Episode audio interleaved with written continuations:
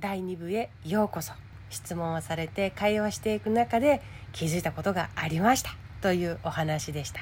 これをね放送しようと思って振り返ってたんですよ。すると今になって分かったことがありましてそれをお話ししようかなと思っています。テーマには直接関係ないんですけどもしかすると誰かのヒントになるかもしれない。と思って初語りをします。あの会話を通して私が気づいたこと。それはね尊重理解伝える伝わる喜び。私が人生でとっても欲しくて欲しくてたまらなかったものたちだったと気づくわけです。当時はよくわからなかったけど今やっと言葉として意味がわかるというか私が生きてきて欲しかったものだからそこまでこだわってこだわってこだわって改善してき続けたんだと思えました。なんかねなんで自分ってそういうことにこだわるんかな？伝わるとか伝わってないとか伝え方とか伝わり方とかより伝わった上にその人にとって響く何て言うんでしょう心が上がるそういう伝え方コミュニケーションこだわってやってきたのって自分が欲しかったからなんだなって。だからきっと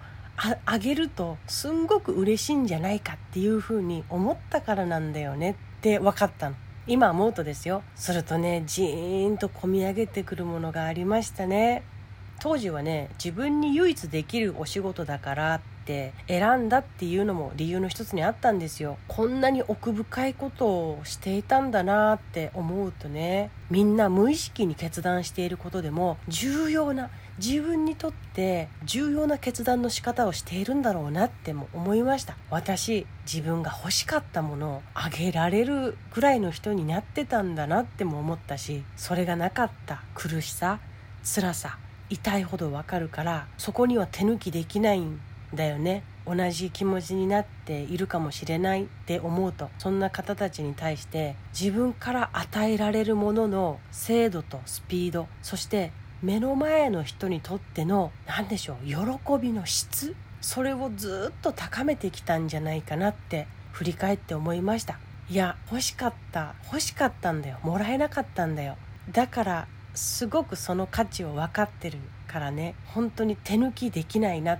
ていうのは手抜きしたくない。立ってあげれるともらえると絶対嬉しいじゃんって思って信じてるからもう改善しかないみたいな。仕事に入るとさ毎日毎回毎分毎秒振り返るとそんなことだけを考えて目の前の人と関わってきたんですよ。もっとよりよくその人のためにできることがあると思ってるからもう伝わらないって苦しいのよ。伝えたいのに聞いてもらえないって苦しいのよ。理解してもらえないって本当に悲しいんです私にとって。だから見逃したくないの目の前の人の反応を。聞き逃したくないし感じこぼしたくないんです。それぐらい私はこの 焦燥感に駆られてと与えられる喜びとこの2つで一生懸命お仕事してきたなって思いましたね。何て言うんでしょうね。この第1回目で放送したふとした質問を投げてもらえたことで今言葉にできて意味が分かったなと思った体験です。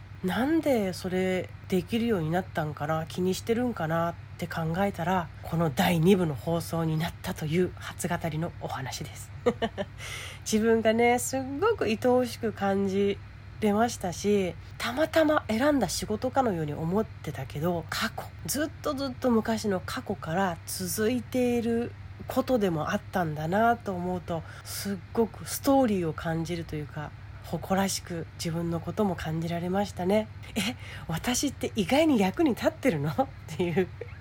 自分で実感できたっていうことのお話でしたそれも大事だよねその方たちはさ施設で暮らすことを拒んで地域で自分らしく自立した生活をするんだって決断して今に至る方々だからその背景を知れば知るほど私は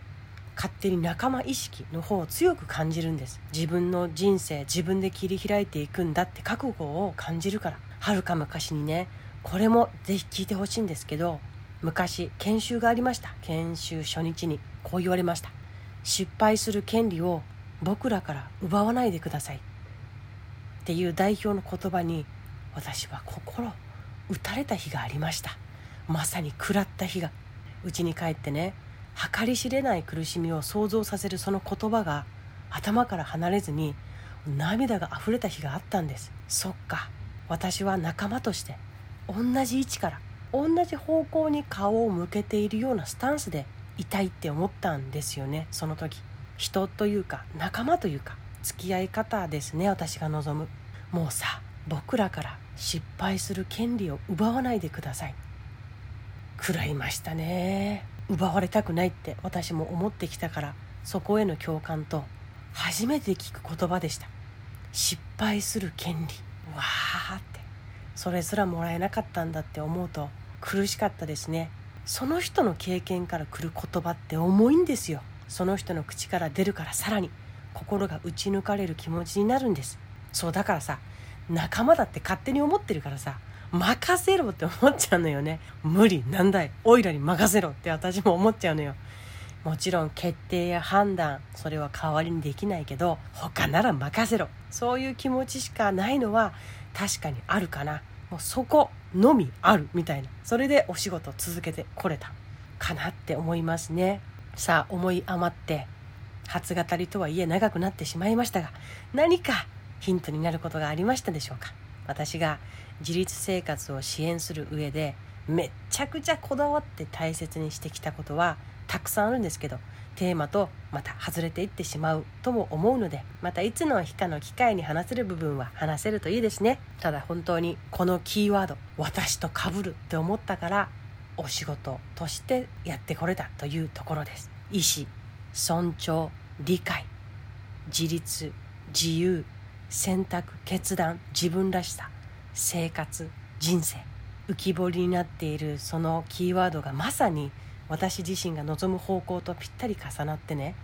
続いてきたんだと思います。本当に感謝しかありません。では次回の第3部は私生活で私が夫さんに生かしてうまくいったことのお話をしていきたいと思います。何をしたのかそれをどう伝え方に加えていったのか